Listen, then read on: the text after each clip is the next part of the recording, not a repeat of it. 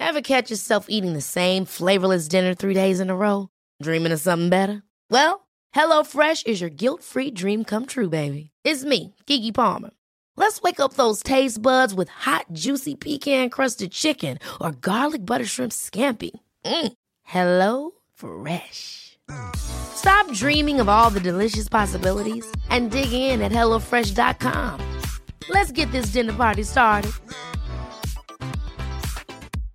Hey, I'm Ryan Reynolds. At Mint Mobile, we like to do the opposite of what Big Wireless does. They charge you a lot, we charge you a little. So naturally, when they announced they'd be raising their prices due to inflation, we decided to deflate our prices due to not hating you. That's right. We're cutting the price of Mint Unlimited from $30 a month to just $15 a month. Give it a try at mintmobile.com slash switch. $45 upfront for three months plus taxes and fees. Promo for new customers for limited time. Unlimited more than 40 gigabytes per month. Slows. Full terms at mintmobile.com. There's never been a faster or easier way to start your weight loss journey than with PlushCare. PlushCare accepts most insurance plans and gives you online access to board-certified physicians who can prescribe FDA-approved weight loss medications like Wigovi and Zepbound for those who qualify. Take charge of your health and speak with a board-certified physician about a weight loss plan that's right for you. Get started today at plushcare.com slash weight loss. That's plushcare.com slash weight loss. plushcare.com slash weight loss.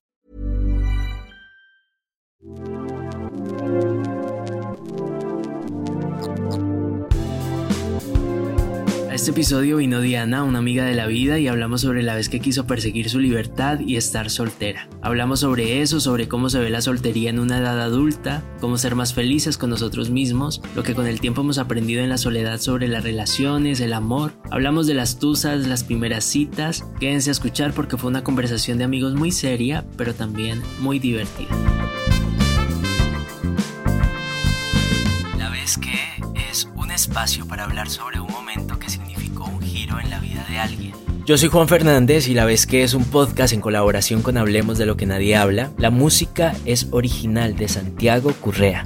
Hola, bienvenidos a este nuevo episodio de La vez que. Gracias de verdad por conectarse y hacer parte de esto. Gracias por cada uno de sus comentarios, saben que los leo desde mi red social. Gracias por compartir el episodio con sus amigos, por calificarlo y gracias por suscribirse y así ser los primeros en escuchar.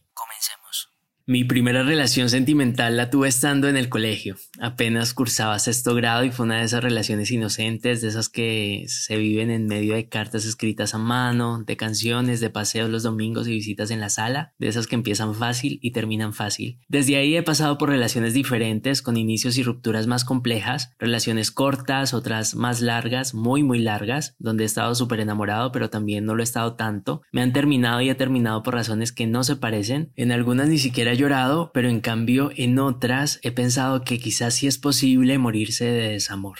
Después de esto he estado solo por semanas, otras veces por meses, en otras ocasiones por años, y en cada lapso he aprendido mejores cosas sobre las relaciones, sobre los demás, pero más que nada sobre mí. Así que he querido invitar a este episodio a una amiga de la vida soltera para que hablemos de esto que hemos aprendido con los años. Entonces, sin más, voy a abrirle el micrófono a mi invitada de hoy. Ahora sí, hola Diana, bienvenida, gracias por venir a la vez que. ¿Cómo estás? Muchas gracias por invitarme.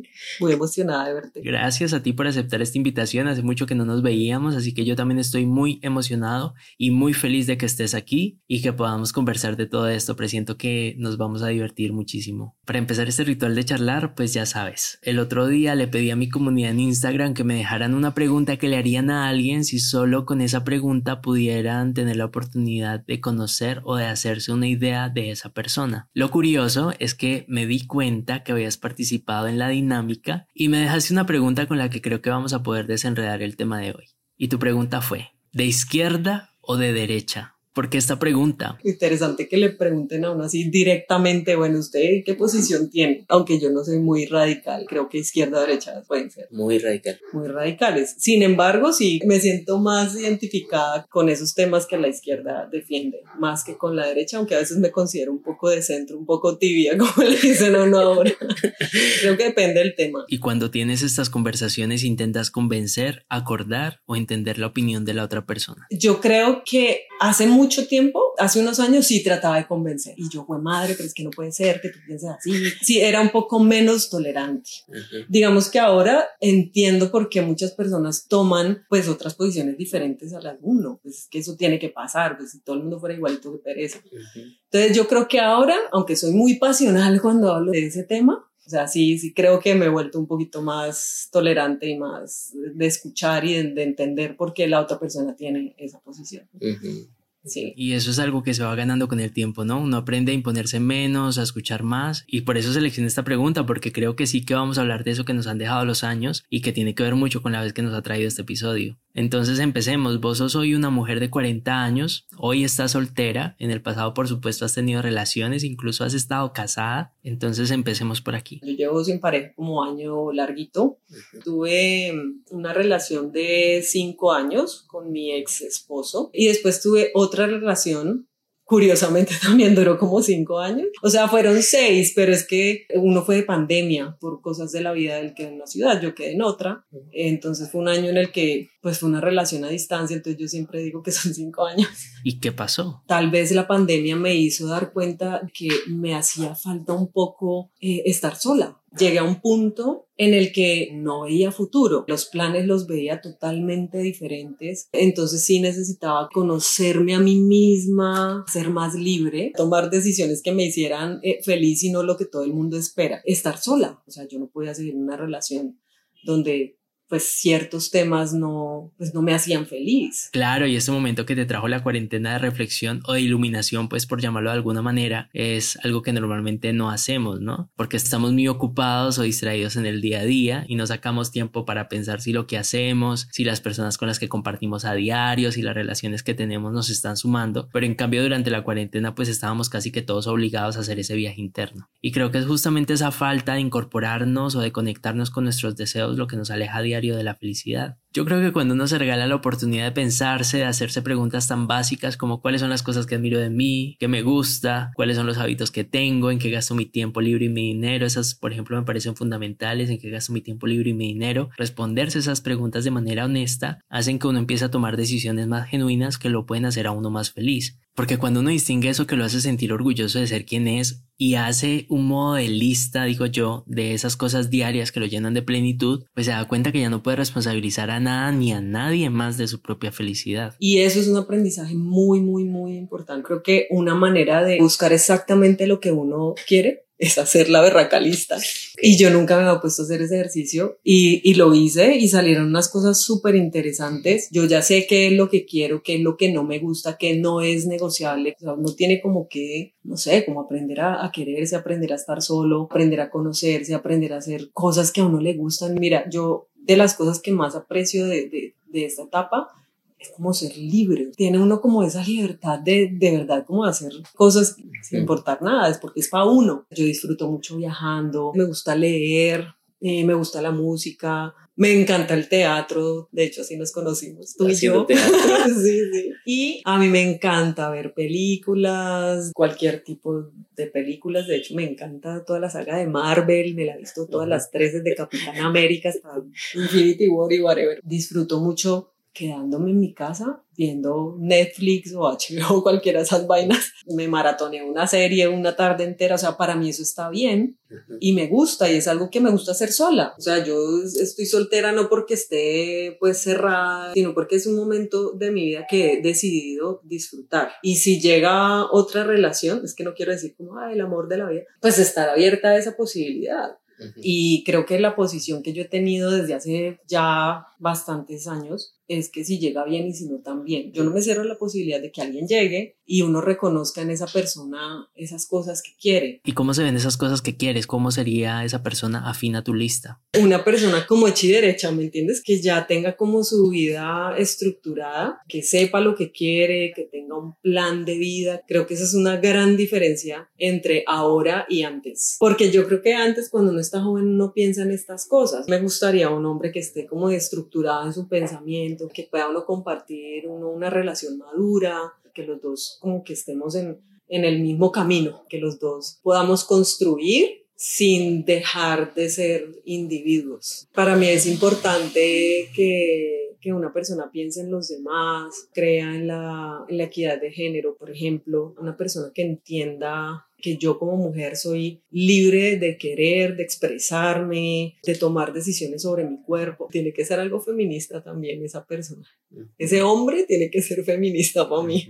Y lo que tú me estabas preguntando ahorita, si por ejemplo lo de derecha e izquierda es algo negociable o no negociable, o sea, yo sí creo que para tener una relación, sí uno tiene que ser un poco como de la misma línea, ¿sabes? Sí o que no hay un punto donde nos podamos encontrar. Creo que ese sería un no para mí. Tiene que haber cierta afinidad ideológica. Ideológica. Sí. Sabes, lo que más me resuena de esto que estás diciendo es que ya sea para seguir soltera o para estar dentro de una relación, siento que has hecho la tarea de preguntarte y cuestionarte cosas y estás hablando desde ese lugar de autoconocimiento y no desde un lugar de necesidad o de carencia, que es cuando uno empieza a aceptar cualquier cosa con tal de recibir afecto o compañía. Mira, yo lo veo así. Cuando uno se desconoce, cuando uno no sabe quién es, qué cosas le gustan, uno se siente muy incómodo con uno mismo y entonces empieza a buscar hacia afuera porque es más fácil. Es más fácil eso que autoconfrontarse. Y es ahí donde viene el afán de noviarse con cualquier persona sin poner filtro y sobre todo dejándose seducir por vidas que se ven muy diferentes a la nuestra. Y entonces terminamos involucrados con personas con otros hábitos, otros ideales, otro grupo de valores que luego van a chocar con eso que somos. Ah, pero en cambio si hiciéramos la tarea, si hacemos esa lista de cosas que consideramos importantes y si estamos abiertos a esa posibilidad como vos de caminar en compañía de alguien más, pues entonces vamos a dar con personas con hábitos similares, con ideales y formas de asumir la vida parecidas a la nuestra, donde hayan diferencias, por supuesto, pero sobre todo hayan puntos de encuentro. Y ahora bien, una vez que coincidimos con esa persona que es afín a nuestra lista, pues no es que ya sea todo felicidad o que nos ganamos la lotería y sientes y relájese, ¿no? Conectar con personas valiosas nos regresa la responsabilidad de ser nosotros también valiosos y es ahí donde toca empezar a trabajar en conjunto e individualmente. A veces se nos olvida eso. Las relaciones conscientes necesitan tener ese deseo permanente de ser mejor y para eso toca hacer cambios, llegar a acuerdos. Pienso que nosotros crecimos en una generación Disney donde, ay, el amor son tres días y me enamoré el príncipe y, y, creo que esa idealización pues es, es como muy cultural. Creo que en este momento uno, uno es menos idealista con las otras personas y cuando empezamos que me, me preguntaste lo de izquierda o derecha que te dije que me ha vuelto pues también pues yo más tolerante, creo que también en las relaciones me he vuelto más tolerante. Ya no me frustro tanto cuando alguien no me entiende o ya no me tomo las cosas tan personal porque yo más joven era, o sea, más cosas me daban rabia y como que no entendía y había mucha frustración porque también otra cosa que sucede cuando está joven, todo lo que pasa pues por uno. Pero ahora no, ahora sí soy, creo que soy un poco más tranquila. Uno como que aprende porque la gente es como es, porque la gente actúa de cierta forma y es porque ha tenido X, Y, Z experiencia. Creo que uno aprende a como entender de, de dónde vienen como a ponerse en sus zapatos. Y ya estamos hablando de una persona madura que es así, así, así, y pues yo veré hasta dónde llego, hasta dónde estoy dispuesta a ceder o aguantarme, entre comillas, las cosas que tiene esta persona que, que no me gustan, porque ya, ya lo hemos hablado y habrá cosas que a uno no le gusten, pues es que nadie es perfecto, las va a tener, pero yo digo, bueno, esto me lo aguanto, ah, esto no, porque no es negociable. Sí, no es negociable que, que, sea una persona violenta, una persona celosa, posesiva, machista. Ese es un, olvídalo. Apenas yo voy a hacer rasgo en su personalidad, definitivamente no. O sea, usted está para los hijos y ya, venga, yo la mantengo. Ay, no. Que me quede en la casa y cocina. A mí me gusta cocinar, pero un arroz con atún. No, no, pero yo sí cocino, sí cocino y de hecho me gusta cocinar porque creo que come uno más sano cuando cocina que cuando come por fuera. Yo creo que si un hombre llegara a conocerme lo suficiente se dará cuenta que no voy a dejar mi trabajo ni, ni me voy a poner a tener hijos hasta pues una recua a la berraca y pedirle plata hasta para los cucos. No, no, no. Ya estoy muy acostumbrada como a, a ver por mí misma. O sea, hay mujeres que creen que eso es lo que debe hacer un hombre, proveer. Pero cuando yo te digo que soy feminista es porque también respeto esa posición. O sea, si tú como mujer lo que quieres es ser mamá, cuidar de tu casa, hacer la comida, atender a tu marido, es como, es como lo que cada cual quiere. Yo, yo personalmente no soy así, pero habrá mujeres que lo quieren así y eso también es respetable. Entonces, sí, eh, celos, machismo, uy, desorden Y yo no soy la mata del orden, pero no, o sea, una persona desordenada que no sé, que, dar un ejemplo muy extremo, ¿no? Pero que los calzoncillos en la sala o los zapatos tirados en cualquier lado, que uno entre como a un espacio y vea que todo es un despelote, a mí eso me desespera. De verdad que no, no me gusta. Yo no es que sea la más ordenada del mundo, pero sí me gusta entrar a un espacio que se sienta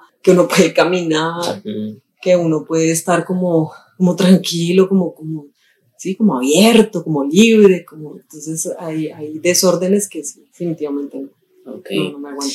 Ahora que estabas hablando sobre si llegaba alguien a tu vida, no querías ponerlo en términos de amor de la vida. Y entiendo, obviamente, pues porque uno no va diciéndole amor de la vida a cualquiera, pero hablemos de eso. Yo conozco a muchas personas que viven eternamente enamoradas y entusadas de un amor del pasado. Y entonces se la pasan transitando en diferentes relaciones que no terminan de funcionar muy bien por la sombra de una relación que ya no existe, pero que están convencidas era el amor de su vida. Mis dos relaciones más largas y serias, pues han sido solo dos. Pero no puedo decir, uy, ojalá hubiera sido esta persona el amor de mi vida. No, yo no lo veo así. Yo me paro hoy y eso es prueba superada. No era lo que yo quería. Pues sí, hubo, hubo, amor y chévere pasar tiempo con esa persona, pero creo que fue una experiencia. Aprendí esa experiencia y ya. No me voy a volver al pasado a decir, ay, ojalá que esta persona volviera, no, que fue el amor de mi vida y que ahora no lo tengo, no. Empiezo a pensar en tantas cosas. ¿Y será que uno está hecho para ser una persona toda la vida? ¿Será que uno sí está hecho para ser monógamo? Como que a veces pensamos que somos súper especiales y no somos animales, pero al fin y al cabo, si tú ves en la naturaleza, creo que solo son los pingüinos que tienen una pareja para toda Y los caballitos de mar.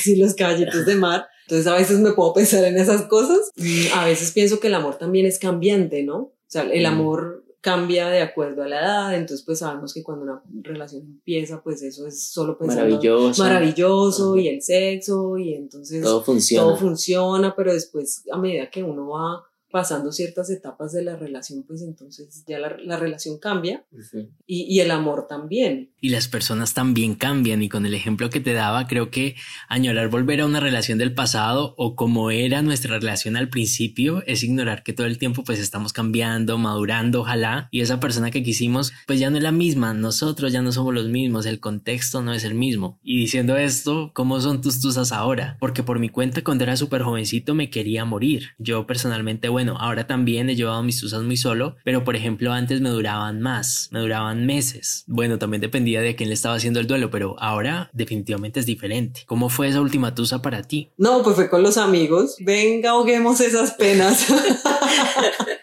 Siempre es bueno tener un grupo de amigos sí, para sí, esos sí, momentos. sí, ese es, ese es mi, sí, Tu salvavidas. mi salvavidas. Pero creo que siempre ha sido muy, muy así. Me he rodeado como de la gente cercana y uno sufre y uno dice por qué.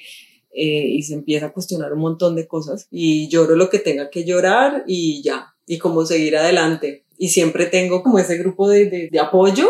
Entonces, pues mi mejor amiga es para contarle pues todo con pelos y detalles y nadie más sabe lo que ella sabe. Parte de la tusa es eso, ese desahogo y de contarle a la amiga y de decirle sus sentimientos. Y el- la otra del desahogo es como el, el desorden, un poquito de desorden como de, "Güey, madre, me va a emborrachar acá. Yo no escucho música popular, pero... Pero entusado. Pero entusada con Bon Jovi.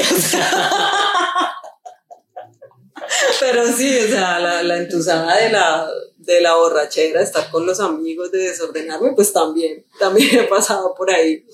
Esas han sido mis maneras de llevar la tusa, como que ya después de la, de la desahogada, de la, de la tusa, de la emborrachada, del desorden, ya uno despierta y dice, bueno, Ya. adelante. Sí. sí, y ya, y uno sigue. Y esto con las tusas. Y con las primeras citas, ¿cómo sería ahora una primera cita para ti? Mi primera cita no sería ni a rumbear, ni a un sitio donde esté la música muy duro porque no puede No hablar.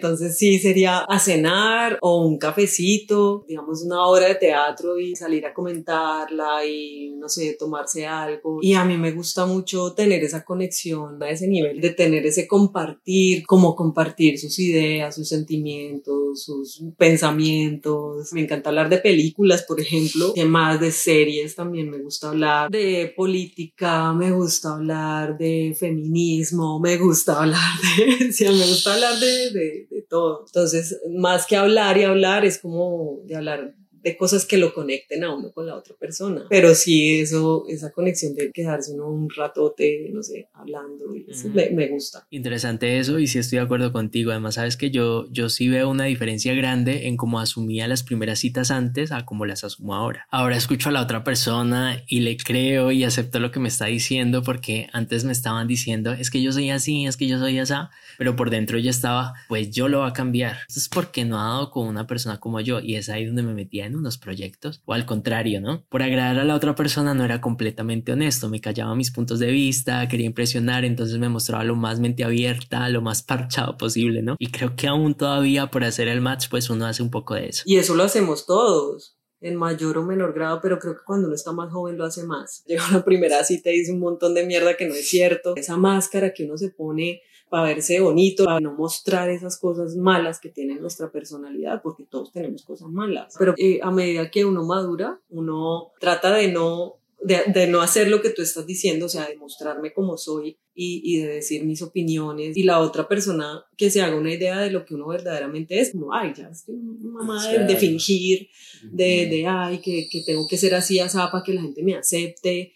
Ya uno está como más libre de, de esas cosas, ya uno está viejo, bueno, viejo, pero ya como hecho y derecho, entonces ya no habla uno tanta mierda. Y al contrario, o sea, tampoco me gustaría estar como en una cita con alguien y, y, y, que esa persona diga algo ahora y después como encontrarte con otra cosa. O sea, yo creo que eso siempre va a suceder, pero a medida que uno va madurando de pronto lo hace menos. Sí, sí, así es. Y bueno, ya para ir cerrando, no me quiero ir sin preguntarte sobre esa mirada social y esa sanción moral respecto a la soltería en la edad adulta, sobre todo en una mujer. ¿Te has sentido presionada o juzgada? ¿Qué has sentido? Cuando uno está joven, de pronto entra mucho en ese, en ese juego de lo que la cultura y la sociedad espera de uno. Entonces, pues, ¿qué se espera de uno? Eh, que salgas del colegio, que estudies, que encuentres a alguien con quien casarte, consigas casa, carro, beca. El checklist que hablamos. Exacto, el checklist. ¿Para cuándo el matrimonio? ¿Y para cuándo los hijos? ¿Y para cuándo? Pues no sé, para cuándo lleguen y si llegan. O sea, a, a, los 40 años, de hecho, ya es un poco riesgoso eh, quedar embarazada. Ah. En estos días nomás, otra persona un poco cercana. Es que la, no, no es sé, que es que yo este podcast lo voy a compartir, no quiero. Pero sí, entonces como, no, que esta vieja tiene no sé cuántos años y es, no yo, le estaban hablando como De otra- alguien de, más. de alguien más. Sí, y, y es profesional y, y hecha y derecha. Uy, pero tiene 30 y no sé cuántos y soltera. No, eso debe ser que está loca. Esa es la percepción de la mujer que No, pues nadie se la aguanta. momento- eh, exacto, no, nadie se la aguanta y por eso es que está sola. Y vos allá en un rincón escuchando la conversación. yo, no, yo creo que la persona cayó en cuenta porque yo no era como la única eh, Solterona del soltera, exacto. Pues yo no estoy loca hasta donde yo sé y estoy soltera. Sí hay ese tipo de pensamientos frente a esa mujer profesional que está como bien establecida en su vida, que vive sola, que es independiente, que hace sus cosas sola, para que no esté loca, para que la gente piense que no esté loca, entonces tiene que estar con alguien. Eso es triste, eso es triste. Si alguien se ha visto Sex and the City, Todos aquí, todos ya todos. Sex and the City. No sé si te acuerdas de lo que ellas decían, es como, no, un hombre a los 40 solteros, lo más interesante del mundo, y uno quedado soltero, y pues es que es la mirada machista y del mundo de que una mujer pues solo es útil hasta los 30 y pico de años. De hecho, yo sí creo que un hombre a los 40 se percibe como, uy, súper interesante. Y si sale con una 25, no, pues más interesante todavía. Ahora yo, que me consigo uno de 30. No, véala, atracacuna. ¿Qué más? ¿Qué más le dirán a uno? Ahí sí hay una desigualdad. Es algo muy cultural, muy del machismo que vimos en Latinoamérica, yo creo. Bueno, en todo lado. Un hombre de 40 años sale con una de 25 o 30, no pasa nada. Pero una mujer Celebrado. de 40, es exacto, se celebra y ay, el macho y todavía le da, y bueno, todo este tipo de comentarios. Pero una mujer mayor saliendo con alguien menor, no, si no es por Shakira, estaríamos jodidas. Pero, pero yo lo veo de una manera diferente. No sé, yo creo que cuando hay una diferencia de edad de 10 años, o sea, es una década, sí uno está en sitios diferentes. Bueno, estoy hablando de relaciones obviamente heterosexuales porque son las que conozco, ¿no? Ujú, Puede sí. ser diferente en otras relaciones. O sea, estamos en lugares diferentes, pero tampoco puede uno cerrarse a esa posibilidad. Ay, no, pues como es menor que yo, entonces pues no. Y la calle está dura como para ponerse unas mentiras. No, mentiras.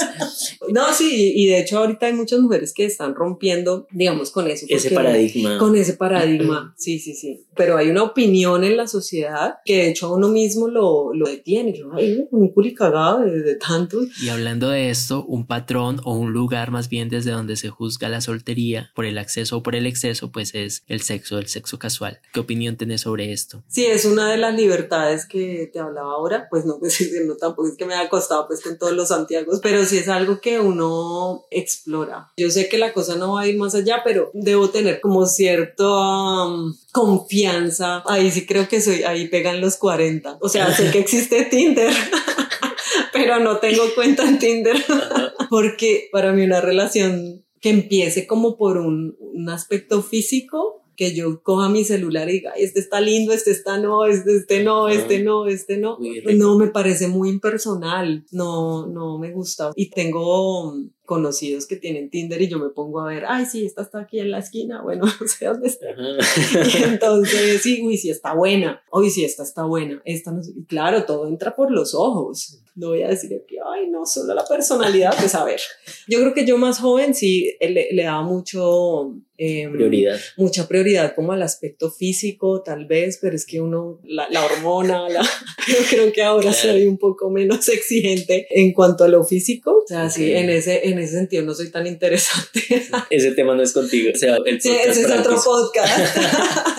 No, buenísimo. Quiero decir de verdad que vale la pena mirar la soltería desde otro lugar, porque no es ni debería ser un estado de resignación, de aburrimiento, de vergüenza, de sufrimiento, ni tampoco tiene que ser un lugar transitorio. Hay personas que deciden estar solteras, responsable y conscientemente solteras y son felices siéndolo. La soltería es un lugar ideal para el autodescubrimiento, la autocomplacencia, la autorrealización, donde podemos enamorarnos más de quienes somos. De verdad que más adelante me encantaría tener esta conversación con un chico cisgénero, con personas diversas, para seguir hablando de amor y de soltería. Por ahora, gracias Diana por venir, me encantó verte, gracias por agregar esta conversación a nuestra historia y dejarte llevar por estas ideas alrededor de esta vez que. Chao. Ay, muchas gracias, mi.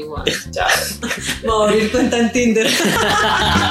Por ahora llegamos al final, gracias a todos por escuchar. Si tienen una historia, porque siempre hay una historia o una vez que, escríbanme a través de mis redes sociales. Yo soy Juan Fernández y la vez que es un podcast en colaboración con Hablemos de lo que nadie habla. La música es original de Santiago Currea.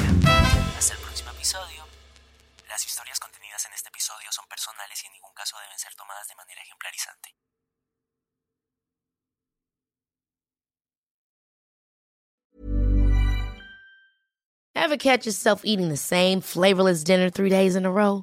Dreaming of something better? Well, HelloFresh is your guilt-free dream come true, baby. It's me, Kiki Palmer. Let's wake up those taste buds with hot, juicy pecan-crusted chicken or garlic butter shrimp scampi. Mm. Hello Fresh. Stop dreaming of all the delicious possibilities and dig in at HelloFresh.com. Let's get this dinner party started. Hey, folks, I'm Mark Marin from the WTF Podcast, and this episode is brought to you by Kleenex Ultra Soft Tissues, your ally to help tackle your allergy symptoms this season. I love the change of seasons, but nobody loves pollen and all those other things floating in the air that make you sneeze during this nice weather. Kleenex Ultra Soft Tissues are hypoallergenic and allergist approved, so fight back against watery eyes and runny noses without worrying about irritating your skin. For this allergy season, grab Kleenex and face allergies head on. If you thought the only way to get a more defined jawline with natural looking results was through surgery, think again. Juvederm Volux XC is a non surgical injectable gel filler that improves moderate to severe loss of jawline definition and can help you achieve natural looking results with little downtime. Even better, this improved definition lasts up to one year with optimal treatment. No maintenance required. Improve jawline definition for a smooth, sculpted look with Juvederm Volux XC. For important safety information and to find a licensed specialist, visit juvederm.com. That's J U V E D E R M.com. Not for people with severe allergic reactions, allergies to lidocaine, or the proteins used in Juvederm. Common side effects include injection site redness, swelling, pain, tenderness, firmness, lumps, bumps, bruising, discoloration, or itching. There's a risk of unintentional injection into a blood vessel, which can cause vision abnormalities, blindness, stroke, temporary scabs, or scarring. Talk to a licensed specialist to find out if it's right for you.